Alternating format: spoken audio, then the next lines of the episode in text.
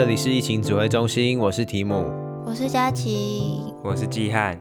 我们透过艺术新闻来讨论艺术与世界的关系。马上就要十月了，就是我们疫情指挥中心正式上线满一周年的日子。之前说的一周年相关活动，我们有更细致的规划了。我相信大家应该已经看到精美的贴文。对，如果没看到的话，请赶快去我们的粉专看。然后，如果你有想要问我们的问题，也可以到粉砖那篇贴文的下面留言，我们都会在之后的周年特辑上面回复给大家。对，什么问题都可以问。啊，我们不一定会回答。没错，那除了留言的 Q&A 以外，我们也有准备一个新的计划，就是有四个选项让大家投票决定我们之后的一些特别的节目哦。未来节目新计划选择权就交在你们手上。疫情指挥中心是继续的成长，还是直接陨落，就也是责任都在你们。没有这样太沉重了啦。那如果你们不习惯用粉砖的话，IG 上面也会同步有相关的问题跟 QA 哦。对，Facebook 以及 Instagram 的投票方式不太一样，再请大家去看一下详细规则。感谢。我们刚刚说到，我们一周年来都是靠着听众。今天要讲的新闻就是有一个人靠着他爸爸，靠到还需要缴钱。毕卡索的女儿向法国政府捐赠九件毕卡索的作品，以此解决遗产税的问题。上周在巴黎的毕卡索博物馆举行捐赠仪式，九件艺术品包含了绘画、雕塑，且还含有一本素描本，总价值并未对外公布。目前仅公开一件绘画作品，作品名称是《坐在椅子下拿棒棒糖的小孩》。这些毕卡索的作品预计会在明年春季的时候对外展出。我可以先问一个问题吗？什么问题？为什么小朋友不要坐在椅子上？啊，他可能吃一吃掉下来了吧？听说那幅画里面就是这个捐赠作品的这位毕卡索的女儿。哦，是哦。嗯，他孙子说的。那他真的是穷途末路了，竟然要把这么宝贵的作品也捐出去。说不定他爸还有画什么坐在椅子上、坐在桌子上、坐在系列桌。他只是把它掉到地下的捐出去而已啊。我原来是动画的其中一张啊！他到底收到多少件作品，他才要用捐掉九件作品来解决遗产税的问题？对啊，而且刚刚说的靠爸，就是因为这九件作品每一件一定都价值不菲啊，每一张都比地契还猛。你可以想象有一个人要避税，避税的方式是把七栋房子捐出去吗？往回推，他还有几栋？对啊，因为遗产税是四十趴嘛，所以等于说他还有好多好多的毕卡索作品。对，而且刚刚佳琪里面还说到有素描本，那个感觉不只是一张地契。我觉得素描本的珍贵程度大于画作，我自己啦，可是可能价值就没有这么高，毕竟是一个记录创作过程的东西。不过我记得毕卡索有很多人会继承他的遗产，还因为这样子吵得很凶。对，因为像是刚刚的新闻，这位毕卡索的女儿向法国捐赠了九件毕卡索的作品，我们觉得哎，其实已经蛮多了九件作品。不过，事实上，毕卡索他生前呢创作了四万五千件作品，也太多了吧？这个神之产量，高产能作家。所以，在他一九七三年过世之后呢，有七位继承人就直接开始了所谓遗产争夺战。这七位继承人里面包含四位他的小孩，以及三位他的爱人，只有一位是妻子啊，所以就是七个人之间在开打。我以为只有正妻有继承权呢，没想到爱人也有嘛？就他们在吵啊。啊！爱人帮小孩打官司，你们觉得通常遗产争夺里面会有什么东西？毕卡索就一定有作品，还有很多钱嘛？你们觉得还有什么？他们的遗产应该还会有房子吧？对啊，有房子啊！毕卡索还有两座城堡，城堡 对啊，城堡啊，太扯了啦！呃，一般人死掉的时候能够有一两座城堡继承给小孩，是一件稀松平常的事情吧？没有吧？你在哪个年代、哪个世界线啊？从一九七三年过世之后，七位继承人就花了六年在争夺，过程还花了总计三千万美元。你就知道背后要争夺的遗产有多多，而且有有那么多的律师啊，或是一些国家机构，应该都有牵涉进来吧？对，有五十名各个家族的代表，还有一些政府机构的专业人士，在这六年内呢，会面了六十几次，一直都争论不休。所以到了一九九六年呢，就成立了毕卡索管理委员会。我那时候查资料的时候，想说这是什么社区大厦管委会嘛？然后这个社区大厦叫毕卡索啊？只是这些管委会是要来管作品吗？还是什么？这些管委会是来管这七位继承人哦，还有他们的家族 哦，因为他们是太多版税、版权啊，还有毕卡索这个品牌有太大的利益了，因此需要一个管委会来管理。一直到今天，right now，管委会呢还在跟各国政府合作，或者是持续打官司当中。如果要一直打官司，的确应该成立个什么团体，不然每个人都去告政府一次，政府还不崩溃？没有，重点是七个人之间还在互告啊，所以他们不止对外，还往内互打，就是很忙哎。对啊，他们的毕生志业就是取得四万五千件当中最多的分子，好辛苦啊！有钱人家的生活真是难以理解。像是我刚刚说跟政府打官司，其中有一个很有意思的案例，就是挪威首都奥斯陆市中心有一座名叫 Y Block，就是 Y 大厦的建筑物。因为你从天空用 Google Map 看，它就是一个字母 Y 大写，所以它就叫 Y 大厦。这个建筑外墙呢，有一件毕卡索的壁画，高度十二公尺，宽度十八公尺，非常的巨大。好大。这件壁画呢，从二零一五年开始就是国际艺术圈一直在讨论的话题。嗯，可是它又不是已经就是长在那边很久了，它有什么好讨论的吗？一九七三年不是已经过世了吗？有啥好讨论的？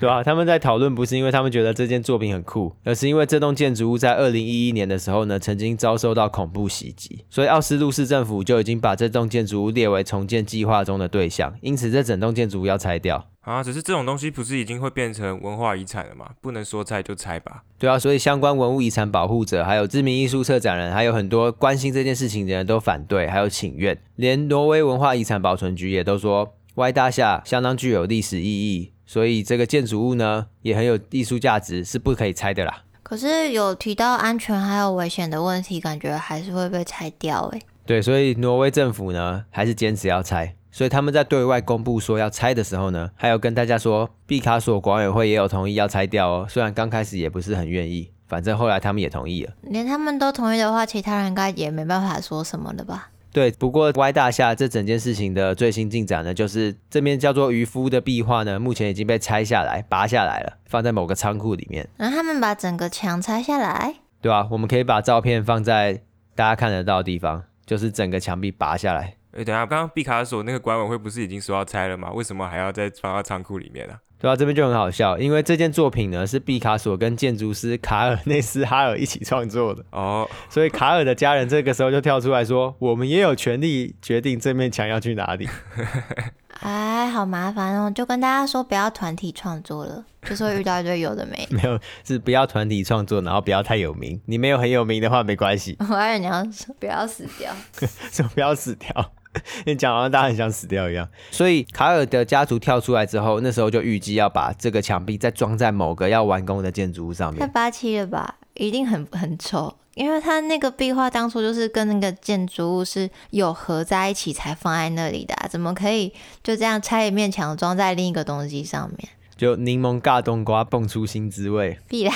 所以艺术圈就又不爽了，他们想说，当初要拆掉好了，也也就算了。你现在把它拔下来，然后你又把它装到其他建筑物上面，是不是在搞笑？完全不尊重作品的意图。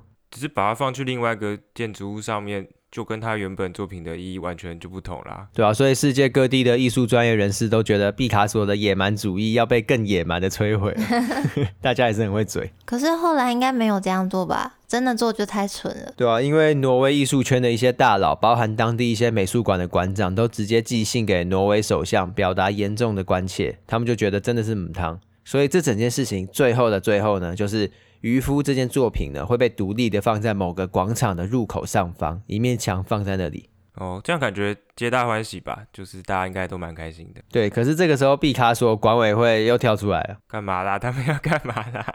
没有，他们这次是跳出来说，嗯嗯，我们同意，我们批准，根本没人理他们。因为当初他们说可以拆的时候，某种程度就是已经放弃了。看得到他们的公关部门很努力啦，给他一个赞，就刷一下存在感，刷一下存在感。所以光是这个 Y 大厦的这个案例呢，就已经知道艺术家死后的作品有多难处理。只是这应该是只有毕卡索这么有名，然后那么值钱的作品才会有这么多争议吧？呃，很有名的艺术家会有很有名的争议啊，不是很有名的艺术家一定也有很难处理的地方嘛？像是你就假设我突然暴毙，然后我的那些作品也不知道怎么处理，我也要来争夺一份。嗯、你要用什么名义争夺的？共同创作啊，好像没有什么共同创作的作品。好啦，算了算了。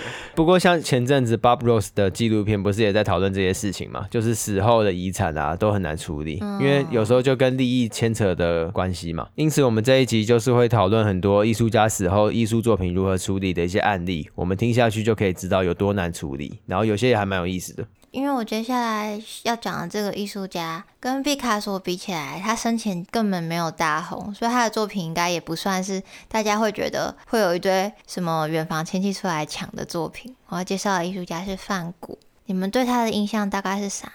我对他的印象就是。让大家都以为艺术家死后才会出名的罪魁祸首，好坏，对啊，我对他印象就是非常的穷困潦倒，最后好像算是自杀的吧，讲的好像范谷故意让这个艺术家死后才会出名是成立的一样，又不是故意的。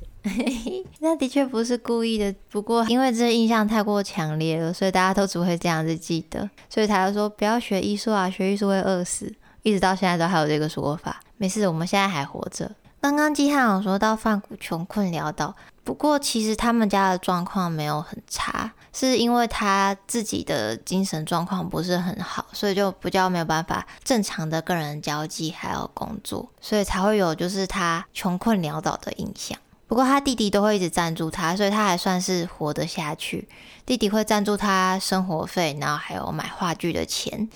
因为他们家是类似画商的世家，所以他生前唯一卖出的一幅画就是弟弟帮他卖出去的。怎么都这种神弟弟啊？那你们知道《火影忍者》的岸本齐史他也有一个弟弟吗？可是哥哥比较有名哎。对，可是他弟弟那时候在读书的时候都帮哥哥写作业，因为哥哥都在画图。那差不多就有这种感觉，都是佛心来的弟弟。所以范谷也有一个好弟弟，他跟他弟弟的感情非常好，只是是有一种比较距离感的方式。他们很常互相通书信，然后他弟弟也很努力的想要让哥哥可以成为一位有名的艺术家，虽然他失败了，因为他就只有帮他卖出一幅画。他没有失败啊，他只是有生之年没看到成功而已啦。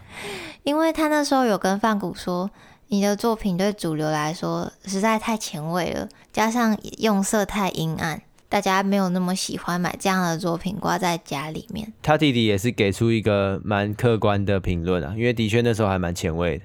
嗯，你、欸、这样我又想到岸本齐史的故事。为什么跟岸本又有什么关系？没有，就是岸本齐史那时候也给他周围的同学看他的作品啊，同学就只说真难看啊。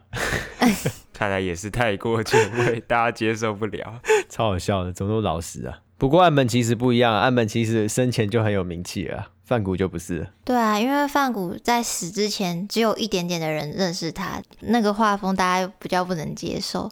在范谷死之后，弟弟西欧也因为大受打击就去世了。为什么会大受打击啊？嗯，因为他一直没有办法让他哥哥红起来，然后加上哥哥又是自杀去世的，他就有点支撑不下去的感觉。这样也太难过了吧？哎，只是这样子，梵谷他的作品最后都是留给谁啊？梵谷的作品就全部留给他弟弟的老婆乔安娜，因为梵谷没有结婚，所以他也没有小孩，不像刚刚毕卡索那样会大家来争。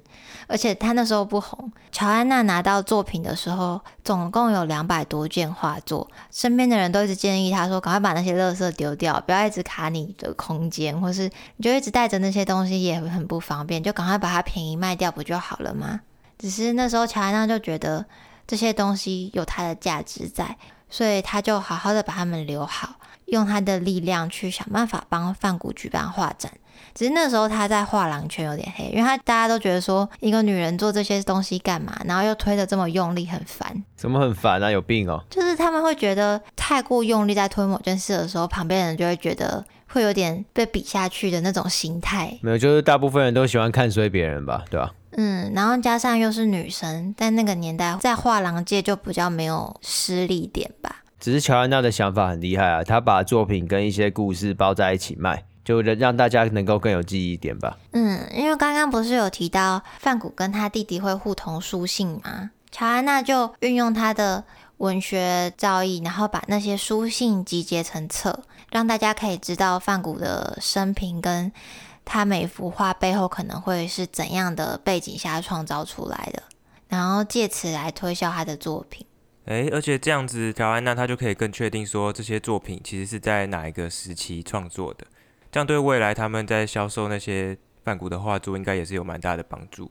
没错，我觉得他帮助范谷非常多，就是因为他当初没有放弃推广这些作品，并把他好好的留下来，然后努力办画展，范谷也不会像现在一样这么出名。就可能会像是家里面的一些垃圾，叠一叠便宜卖。对啊，要不然就是什么冬天很冷太穷了，直接烧掉之类的，烧化取暖。太穷了啊！我觉得这件事情非常厉害，因为如果不是因为他懂得欣赏这些东西的话，我们现在真的很难看到梵谷的许多画作。毕竟他在那个时候还是一位默默无名的艺术家。刚刚介绍完这个努力办画展，让梵谷的作品努力被大家看到的部分，现在要来讲另一个案例，就是努力藏起来，让他的作品不要被大家看到。为什么要努力藏起来？是谁？你们还记得陈晨波吗？我记得啊，就是在日本地展大放异彩的台湾艺术家嘛。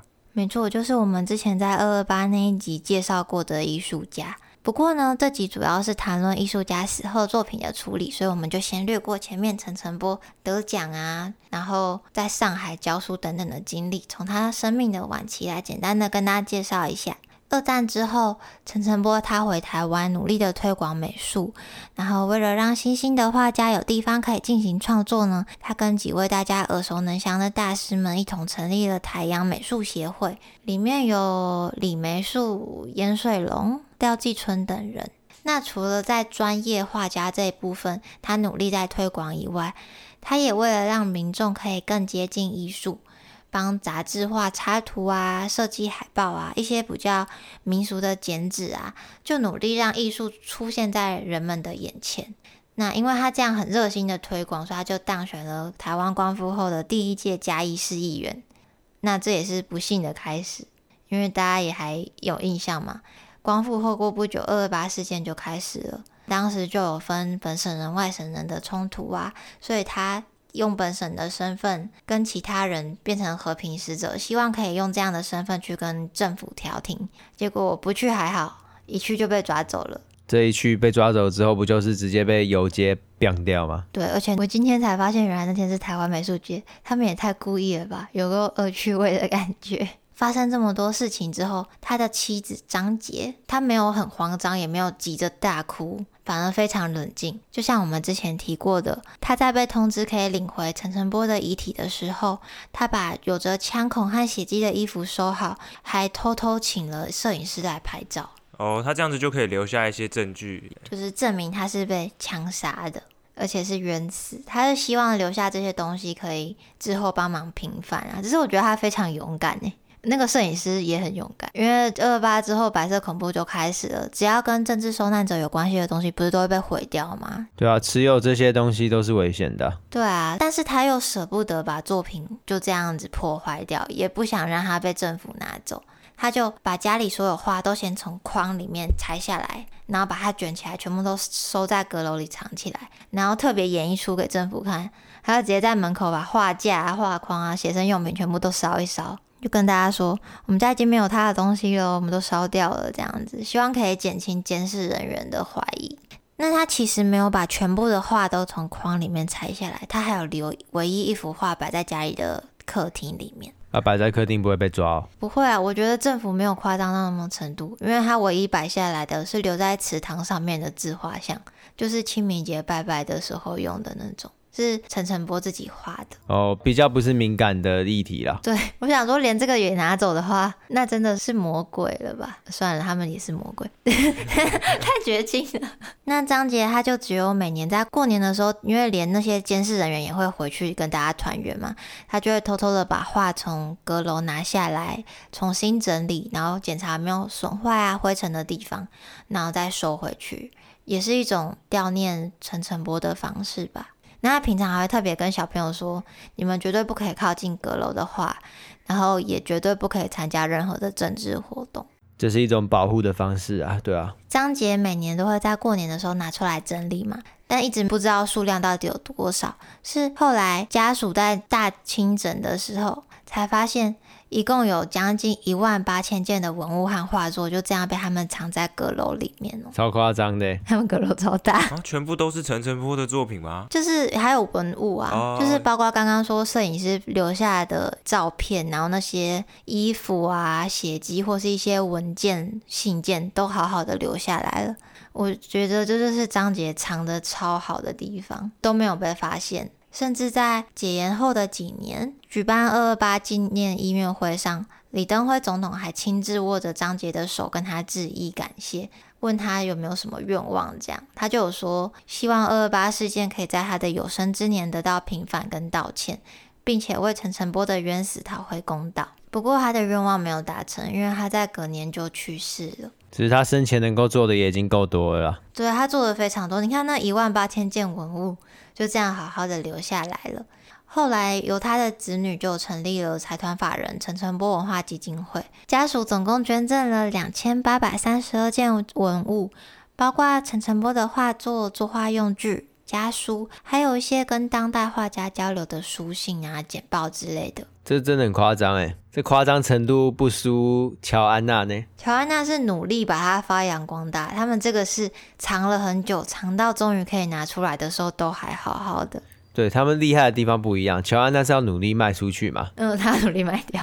张杰不只要藏起来，他还要活着啊。哎，对耶，乔安娜卖不掉不会死。他们一直都会被监视，哎，直到那个解严前，他们都是那种受观察名单，超危险的那种。他如果真的死了，就只能变成说陈澄波的子女来完成他的遗志吧。对啊，幸好后来没有被抓到，而且也好好的留到了现在。而且也都是真迹，不会说有的是别的东西来凑数的，就是完完整整陈澄波亲笔的东西。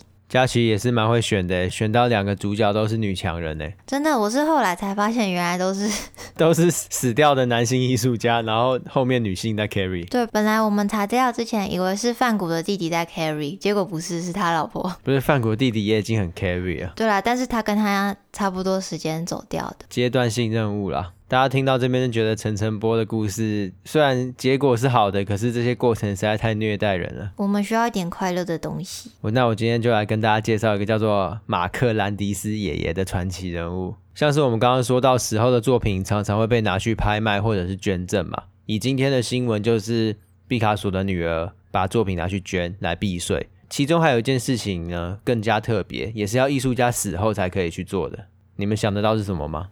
嗯，基金会好像不用死掉了。诶，还有什么啊？就是伪造艺术品啊。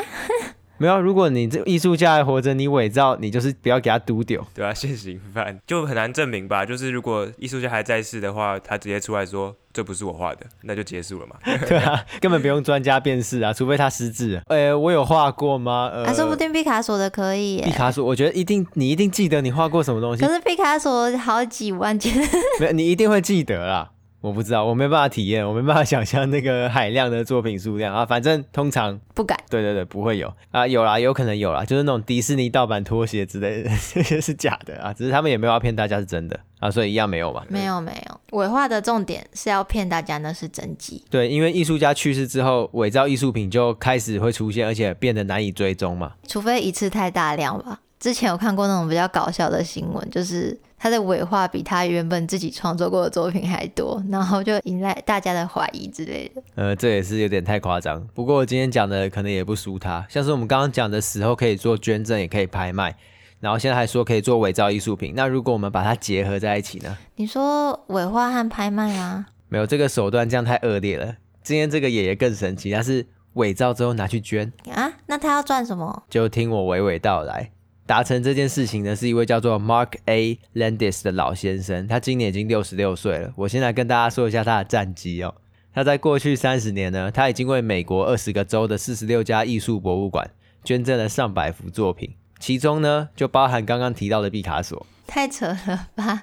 等等，现代艺术家哎，伟画不是都专门挑那种文艺复兴之类的那种很旧时代的吗？没有啦，那个现代艺术的也很多啊。而且还有更现代的，就是他还画过华特迪士尼的伪画，超强的，画米老鼠哦。对啊，那应该会被抓到吧？华特迪士尼的法律团队很强。对，不过夜路走多就是会遇到鬼，所以兰迪斯爷爷呢，在某一天还是被发现了，只是他完全没有被告，也没有任何罪名。怎么可能伪画？哎，对啊，可是你要记得我刚刚说的啊，他没有拿去卖，他是拿去捐的。酷哦，所以他根本没有不当得利啊。哎，不是，那他居然那么强的话。他为什么不把画拿去卖掉？那不就是赚大钱了吗？我当初看的时候，我也觉得他到底在想什么。我就从他的出生开始介绍好了。兰迪斯爷爷他一九五五年出生于美国，他的爸爸是北约的组织，就是北大西洋公约组织的官员，所以大部分的童年时光呢，他都跟着他爸在欧洲度过。那其实算半个欧洲人了吧？对吧、啊？所以小小兰迪斯呢，他白天会跟他爸爸去博物馆。他们离开的时候呢，我们通常都会拿目录回家嘛。嗯，我很喜欢收集那个小时候的时候。不过晚上的时候，兰迪斯的爸爸妈妈常常会外出工作，所以小小兰迪斯呢，他就一个人在饭店里面自己玩。那他玩的游戏呢，就是拿一张纸，并试着把目录上的图片重新画出来。等下，他这个游戏有点怪怪的哦，有点 hardcore。那他这一练呢，就从小小兰迪斯练到了三十岁兰迪斯。这个时候他已经炉火纯青了。哎，真的，如果每天都在练的话，真的到三十岁应该就真的是神人等级了。对，所以三十岁兰迪斯呢，他就开始决定要把他的复制品捐赠给博物馆。等等，为什么不是拿去卖掉啊？他从这边就不对。我觉得他的心路历程是这样，他想要先测试能不能通过。哦，用捐的才不会马上被抓去关。对对对，先试试看。所以他第一次去捐的时候呢，馆方就非常友善，因为有人来捐东西、啊。废话。所以那个馆员呢，就用一种高度尊重和友好的态度来接待三十岁的兰迪斯。兰迪斯，根本没有被这样子对待过，所以他这个第一次的初体验呢，直接上瘾，因为他是想要买他们的服务。对，对，他觉得这种愚弄上层社会还有专业人士的感受实在是太迷人了，因此决定继续展开他的伪化捐赠人生。他是愉悦犯哎，没错，他又没有赚到，他赚到他的那种欺骗的快乐，还有这种快感。因此，他二十年之后呢，兰迪斯他以一种慈善家的身份周游全世界。到处去画，到处去捐。他到每一个国家，大家都会很热烈欢迎他，就觉得他是个超有钱的人。对对对，他有时候还会假扮成神父或者是牧师来捐赠他们教会收藏的画作，因为这种身份就是感觉比较正面嘛，比较不容易被怀疑，降低人家的戒心。哎，对，他有好几件那种神父或牧师会穿的衣服，超好笑。那他假扮神父跟牧师这样子，总有犯罪的那种证据了吧？我可能没差，因为他终究是在做一个慈善的事情啊。好啦，OK。又没有人说不能 cosplay 神父或牧师。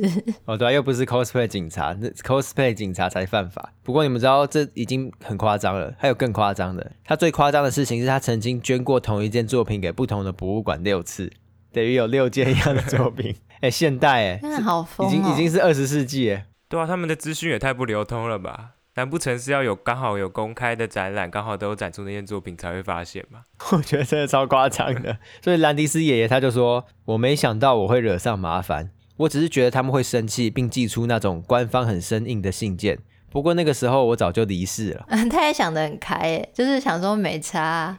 对，他也不觉得会怎么样，只是没想到这件事情是后来有一个专家盯上了这个兰迪斯爷爷，他发现他好像捐赠的东西都有点问题，所以就开始有点猫抓老鼠。这个故事还有拍成纪录片，还蛮好看。哦，你是说 Catch Me If You Can 吗？呃，对的，兰迪斯爷爷版本，一个是在假钞跟假支票，这个是在假画，然后都在捐，那个是有犯法的。对，那个是有犯法的。最有意思的就是兰迪斯爷爷，因为所有作品呢都是无偿捐赠的，而且都是针对权威专业人士，不是骗一些民间的人。他都是去一些博物馆或者是画廊，然后他们鉴定完说，哦，这是真迹，所以从法律意义上来讲，他就是捐出了一些真迹。所以他没有触犯任何美国联邦法律，难怪他一开始就说：“我以为我会没事，只是会被寄信而已。”他早就都研究好了。对，我没想到我会惹上麻烦。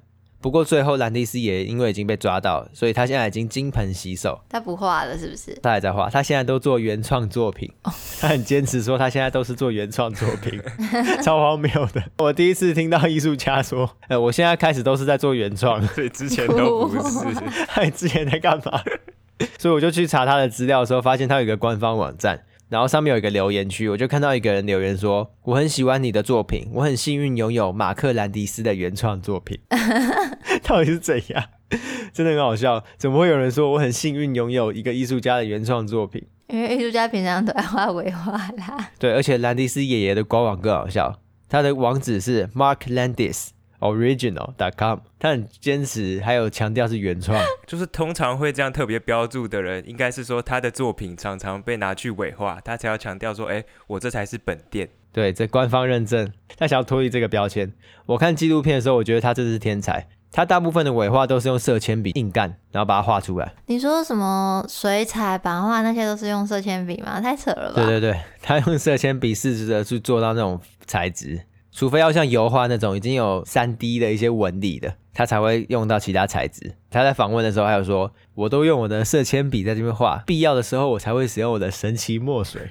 他很有成就感。然后导演那时候就说，那你可以示范一下这张毕卡索吗？他说可以，不过通常我会搭配电影来画。然后导演就问他说为什么？他说哦，因为一部电影播完的时候我也差不多画完了。他根本也没有专心在画画吗？有啊，超专心的啊，他只是把电影当做计时器而已。所以他就在那个纪录片里面马上仿出一张毕卡索，然后看起来真的是惟妙惟肖。你两个摆在一起，当然看得出差别。你没有办法同时摆在一起的时候，你就很难分得出来。他用色铅笔骗过一堆专家，哎，对啊，我觉得超好笑的。他就是拿着愚弄他们的快感，超强。总而言之，你们就知道艺术家的时候真的很麻烦，还会有人在这边乱搞。对啊，但其实艺术家死后跟我们一般人一样啊，就是死了吧？对啊，对啊，对啊，然后要先办丧礼啊。然后要短时间内把艺术家租的工作室给清空，最后才会来处理说这些作品该去哪边。通常有很多种啦，一种是由家人来保管，或是像前面提到很多是捐赠或是贩卖给美术馆。当然也有像陈澄波那样嘛，就是成立一个基金会来管理他的作品。其实近年来有越来越多的资产管理公司，也可以说是遗产啦。这些公司就会让艺术家死后可以安心的上天堂。为什么听起来有点怪怪的？没有，因为这些公司可能是生前就跟他有契约的嘛，所以他就不会很担心他死后他作品会怎么样，所以安心上天堂是这个意思。对啊，因为我想毕卡索应该就没有很安心的上天堂，就是后面这些官司其实他应该也不乐见了。可我觉得他没差吧，反正死了不干我的事。所以后面这边会稍微比较一下这几项的差别，该怎么做，主要还是依照艺术家的遗嘱来决定。但不论是哪一种，要继续保持艺术品的价值，都必须做的事情就是作品的保存。还有编制艺术家的全集，因为作品如果没有保存好的话，等于说没办法卖出，或是没办法被典藏，没有就是不见了啊，对吧？这样子也没有办法被学术界拿来研究。另外，如果没有制作完整的艺术家全集的话，未来就很难鉴定作品的真伪。像题目前面提到很狂的兰迪斯爷爷，对啊，兰迪斯爷爷有时候甚至不只是复制啊，还是模仿他的这个风格，再做出更多东西。如果你在艺术家生前没有收集好，或者是死后没有收集完全的话，你就很难分析真伪。就也不知道这个艺术家到底有没有创作过这件作品，还是人家是二创，然后以为是真迹。就哦，原来华特迪士尼生前画过米老虎啊。对啊，因为这个艺术家全集里面其实会记录到作品的创作年份，还有材质啊、风格手法，甚至还有包含这个交易资料跟展览的评论。这类详细的项目呢，对于大多数的遗嘱执行人，也就是艺术家的家人，其实要完成这些是非常的困难。对啊，这已经牵扯到博物馆学了。对，所以如果今天遗嘱里面是要你把作品捐给特定的单位，那还算单纯。就你捐赠之后，你也不用考虑说，哎，艺术品要怎么保存，或是有售出的问题。但是今天如果你是像 Andy Warhol 一样，他当年因为胆囊手术失败而意外死亡，遗嘱里面又有提到说要建立一个 Andy Warhol 视觉艺术基金会，这时候就会产生资金不足的问题。把钱准备好再写遗嘱啦。啊、哦，他也是意外身亡啊。什么搞得好像是他的错一样啊！佳琪，佳琪都一直在怪一些人死，好像他自己。对啊，佳琪很严厉呢。晚上梦到范谷哦，还有那个 Andy Warhol 都是来找你。我觉得都不要，他们两个都有点疯疯的。你隔天早上起床发现自己胆囊不见，我跟你讲。怕爆。不过其实这边资金不够的话，有两条关键的法律可以来帮助这些遗嘱执行人。第一条是执行人可以卖掉一些遗产来支付遗嘱方面的开销。哦，就是今天的新闻，对不对？没有，他是捐赠的，他不是卖掉。呃，不太一样。哦，就是今天如果遗嘱里面说要盖基金会，他没钱，他可以来卖遗产里面的东西来支付这个费用。OK，那第二个呢？第二个就是说，如果你要卖掉这些遗产中的物品呢，这些物品必须要达到最佳的市场价值。只是我觉得这个其实跟前面的有点矛盾。对啊，你现在手头就是需要一些现金，你哪能等到什么最佳市场价值？如果你要成立基金会的话，对，因为通常艺术品是放越久，市场价值就越高，通常是这样子。不过这边 Andy Warhol 的遗嘱执行人呢，想到一个妙计，就是他只拍卖 Andy Warhol 的个人物品，包括假发、眼镜、家具什么的，最后在苏富比拍卖上总共获得两千万美元的收入，也也是很会卖呢。贴身周边，所以这样他们就有钱可以建立基金会了，也能完成 Andy Warhol 赋予这个基金会的使命，就是促进创新的艺术表达和创作过程。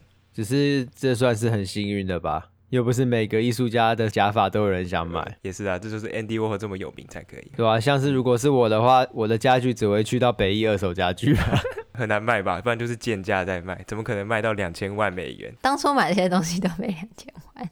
那他的画嘞？所以他的画就是由基金会一直在保存，一直到二零一三年，他们才和纽约佳士得有一个长期渐进的销售策略，所以算是成功的让这些遗产达到最佳的市场价值吧。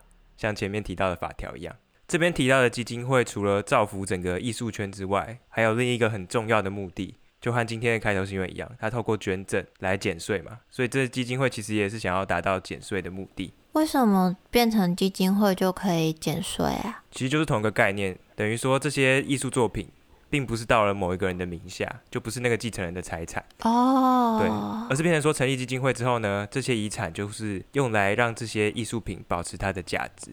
那这样子，很多艺术家应该都会想要在遗嘱里面写要成立基金会吧？因为可以省钱。对啊，但是成立基金会也要够有钱，甚至是说他们还要找到适合的人来管理这个基金会。就算你这两个条件都达成了，也是有可能会出问题。还有问题？对，这边有个历史上血淋淋的例子，就是马克罗斯科在他去世之前呢，成立了一个马克罗斯科基金会。也不错诶，生前就已经成立了。对，表示说他也很有钱，然后他也找到了他的好朋友来帮他管理这个基金会。这几个好朋友也是马克的遗嘱执行人。这边的名字有点长，我这边都简称他们为秃鹰，原因后面你们就知道了。等 下简称秃鹰也太坏了吧？听起来超不妙的。因为马克在死前呢，有把十一幅画留给他的两个孩子，希望可以提供他们一些经济协助。但是秃鹰们呢，利用马克和画廊签订的合约，把孩子手上的这十一幅画抢过来，因为合约里面有写到，画廊拥有马克的所有作品。不行这样吧？那已经给他的小孩了耶。对，而且他是活着的时候就给了小孩，所以怎么样？那那一定是他的意志啊。那已经不是遗产了。对对对，但是他们可以透过马克在生前跟画廊的这个契约来有个强制力。那这就要打官司吧？那个合约太不合理了吧？对啊，只是通常艺术家也不会知道说画廊跟他签的合约有这种不平等的内容，其实都不太懂法律。然后最后更夸张的是，这群秃鹰还把这些画以市场价值的六分之一卖给另外一个画廊，就直接脱手拿现金，然后撤出这个战场。对，这根本就是内线交易，真的很夸张。那后来那两个孩子有得到什么协助吗？不然也太惨了吧？他们就寻求法律途径。来告他们，最后是有成功把这些画抢回来，然后也有得到一些赔偿金。马克罗斯科真的是选错人呢？对啊，他在死前一定也都不知道会这么恐怖，所以成立基金会就有刚刚前面提到这个很难的问题，就是你要找谁来帮你管理。不过如果你不透过基金会来避税，就只能像毕卡索的女儿用捐赠来减税。那除了基金会啊，捐出去，那还有其他方法吗？感觉好绝望诶，如果你是艺术家的家人的话，没有，应该说，如果你没有这相关的技能，你也不是在这个领域，你应该会真的觉得手足无措吧？或者是你是艺术家本人，你也会不知道你死后这些东西到底会如何被安置吧？对，所以有这些需求呢，就产生了供给，近年来就有越来越多的艺术相关资产管理公司。然后我这边后面会简称公司，不然有点太长。简单来说，就是有一群专业的人士，包含律师或是对艺术品保存和买卖等专业领域的人，会协助你写遗嘱啊，让你的意志可以更准确的被传达，或是给你一些税务方面跟作品销售的建议。当然也包含作品保存的规划，让你可以安心的上天堂。听起来全包诶，很像那种什么之后规划公司之类的。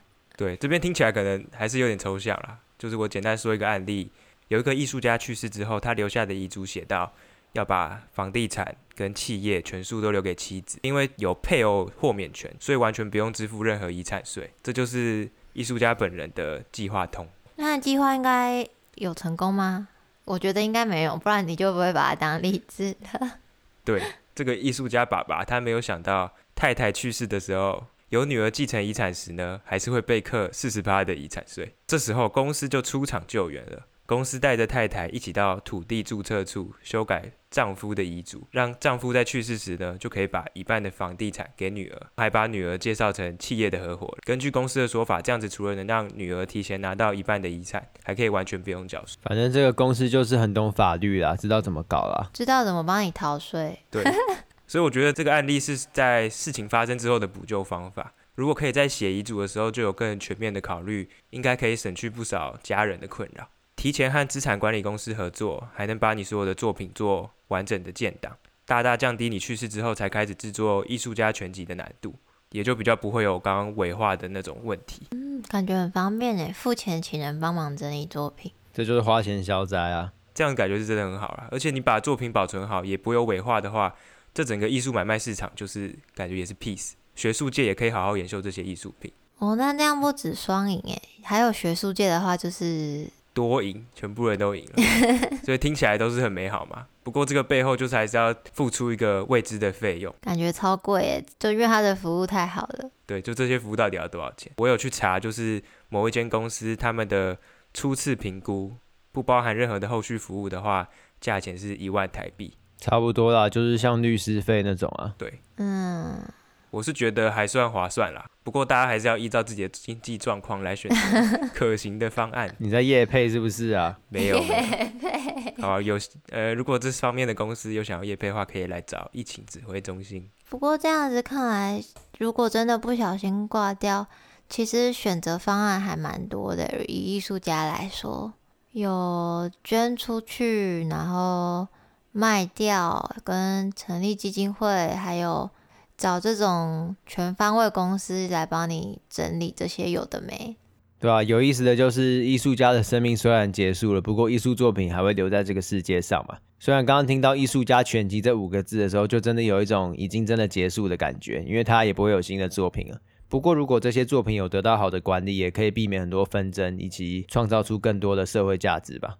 嗯，尤其是社会价值的部分，就不用很多东西就消失了。如果喜欢我们的节目，欢迎到 Apple Podcast 留下你的评论，也可以来我们的 FB 或是 IG 追踪跟按赞，会有一些最新的消息提供给大家哦。其中再提醒大家一次，可以记得去我们的一周年的贴文下面选出你们觉得未来想要听的企划，以及你们想问我们的问题，我们就一样下周三再见，大家拜。拜，拜。拜拜。